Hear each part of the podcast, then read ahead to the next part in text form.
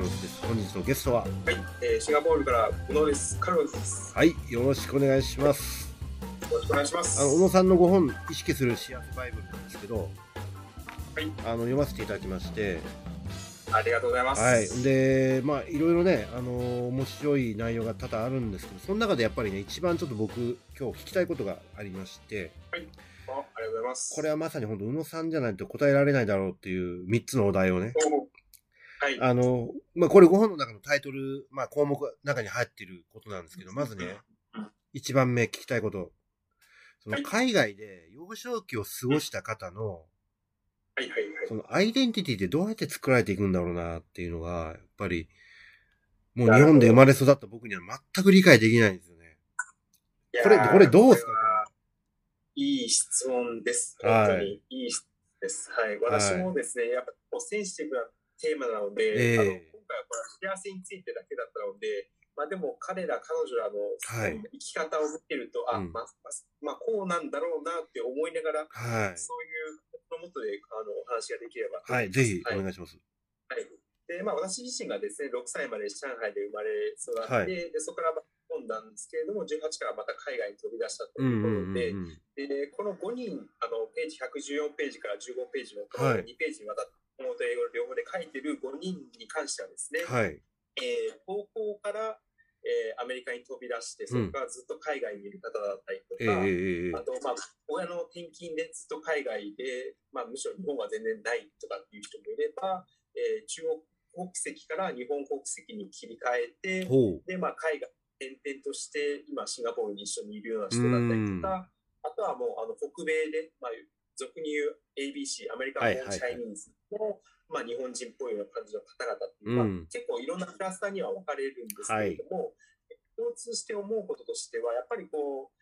日本人、まあ、あの、やっぱりに、あ一人は中国で生まれてはいますけど、うん。あとは両みんな、こう、日本人だったりするんですけど、ええ。なので、まあやっぱりこう、土台は日本人として持っていますと。うん、うん、うん、でけど、海外のいろんないいところのパーツを全てこう吸収して、いいところも悪いところも、お互いの違う国で足りないところをそこで補い合う。方をしていると、要するにだから日本のいいところって例えばあの仕事面でいくと、例えばマニュアルを作ってこうシステマティックにとかっていうところ、例えばアメリカだったりすると、そんなことはいらないですよと。はい。けど、リスクテイカーではあるけれども、うんなんかこう、ぐいぐいぐいぐいやっていくような感じの姿勢って日本にはあんまりなかったりするところは、逆うんにそういったところを、まあ、結論から話をしようとする、うんまあ、アメリカに育ってるはい人たちはいたい。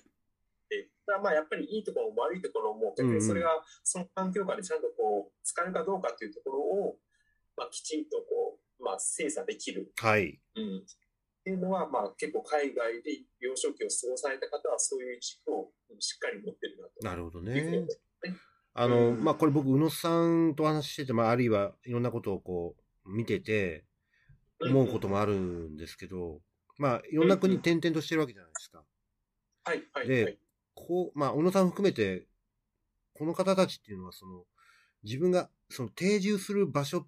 に関しては、関しては全く興味がないんじゃないかなって思う時があるんですよね。あーその辺はどうですか？うんそれでいくとですね、はい。まあこ、ここにいる人たちは、まあ、逆にあのね、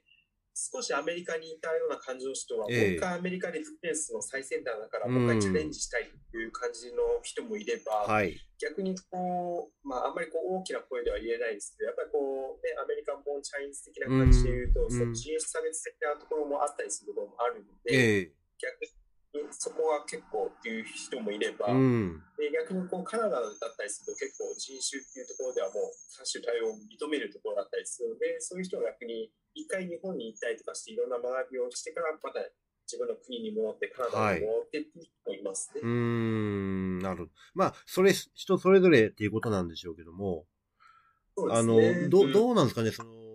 まあ、僕はもう日本に生まれて日本で育ってるので、やっぱアイデンアイデンティティの、その、まあ、やっぱり日本人であることっていうのはやっぱり強いアイデンティティなんですよね。で、まあ、物事の価値判断っていうのはやっぱりそういうアイデンティティに沿った価値判断をおそらくしてるはずなんですよ。で、それはもう無意識、意識、まあ関係なくですね。で、僕はいつもその、まあ、宇野さんに対してもそう思うときあるんですけど、まあ、例えばこの友達5人、インタビューされて5人の方その価値判断の基準っていうのは、イコール、まあ僕、アイデンティティにも結構結びつくと思うんですけど、あの迷ったりすることあります？そういう、その、なん、なん、どういうふうに言ったらいいんだろうな。その何かものを判断するときに、これでいいんだろうかって思うときってあります？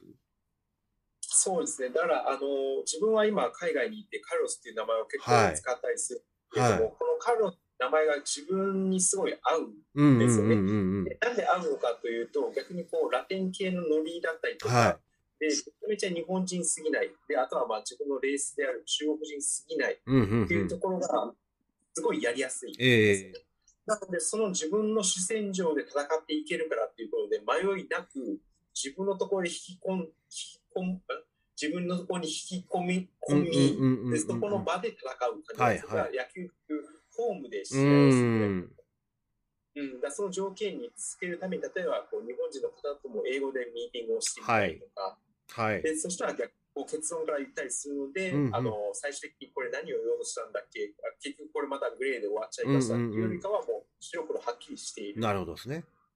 というところをこう、はい、でそれはまあこれまで多分蓄積してきたこの、まあ、勝率じゃないですけど、はいはいはい。にこっちの方が高いんじゃないかなっていうので、うんうんうん。まあ、どんどん蓄積してきた結果、今これが自分の中では、うんうんまあ、勝ちパターンうんっていうわけじゃないです。けど、はい、になってますね。なるほどはいですね。わかります。まあ、それもだから今の宇野さんの、まあ、例えば言われたのは仕事をする上での、まあ、アイデンティティの発揮なんですよね、きっとね。うんなる。でもそれはまあ、いろんなそのアメリカでの経験が生きてきたり、あるいはその中国で生まれ育った経験が生きてきたり、まあ、あるいはミックスされてるアイデンティティでもあるわけですよね。そうですね。だからうんさっき、これはまあビジネス、まあ、講師でいうところの、まあ、例えばその自分のプライベートのところでいくと、アイデンティティって、まあ、あのこの5人の方もそうなんですけど、まあ、近しい環境下にいる人が、まあ、同じ中国で生まれて、はいまあアメリカで大学に行きで、今、社会人で海外を転々として、今、シンガポールにいる方がいるんですけれども、そういう方とはやっぱりこう価値観はすごい近しいですああ、そうなんですね。うーん、うんなるほど、なるほど。皆さんどうですか？そのアイデンティティの部分って迷いってあります？迷いは、うんまあ、まあ、吹っ切れてるっていうか、逆にこう、迷っても仕方ないうーん。とあるとは思うんですね。ではい私は逆に結構、あの、一人になったりとかすると考えてしまって、あ迷ったんですけれうども、生きてる中では迷いは特になく、もうズバズバズバって感じでやっちゃう。ね。うんでうんそういう人から見るとどうですかね。まあ日本、まあ我々よくあの、あるんですけど、うんうん自分探しとかいう言葉を使う人がいるんですけど、そうです。はいあの、本当に原野さんにおっしゃっていただいた言葉がもう自分の中でまさにそうでして、ええこの今幸せの本を書いてる中でも、まあ、この本の中にもだいぶ血が植えられてる、このこれがまさに自分の中で自分探しだというふうなことで、おー。2冊目の本を書き終えて、この2冊目の本を書きたいなといったところは、このアイデンティティクライシス、まあ、例えばこの海外での幼少期を過ごされた方にもうちょっと定点的インタビューをしてみて、うんうん。まあ、なんかそういう形を作って自分自身がどういうふうなアイデンティティを持っているのかっていうのを形にしたいなとは思ってますね。なるほどね。わかりました。ありがとうございます。いやー、はいなんかね、この、そういうアイデンティティって本当ね、あの、普段、ずっと、まあ僕だけかもしれないけど、まあ日本に生まれて日本に育ってる限りは、普段あんまり考えることがない言葉なんですよね、実はね。だけど、ね。だけど、例えば外国の方と接し、まあ僕なんか仕事の関係で外人、外国人と接することも多いわけなんですけど、そうするとどうしてもやっぱり自分のアイデンティティって何だろうって考えてしまうんですよ。うん。あの、割とそうなったり、やっぱり僕から見たら、その海外の方ってはっきりしてる人が結構多いので、まあ、それは宗教的な部分かもしれないですけども、あそれでいくとですね、うん。あのやっぱり海外の場合って島つ島島がつながってるっていうか、はい。国がつながってるので、やっぱり国際結婚が多いと思うんですよね。まあ、この後のテーマかもしれなはいい、ですけれども、そうです、そうです、まさに。でこう、慣れてるっていうか、まあ、日本の場合、国際結婚も少しずつ増えてきてるかもしれないですけど、うんうんうんやっぱりこう、同じ国内で、まあ、同じ年代のね同じ地域のっていうふうになってくると、やっぱり広がりようがないと。うん、うん、うん。なので逆にこう仕事の中でカルロスさんがいろんな方、まあ、いろんな外国人の方と付き合って、そういうふうに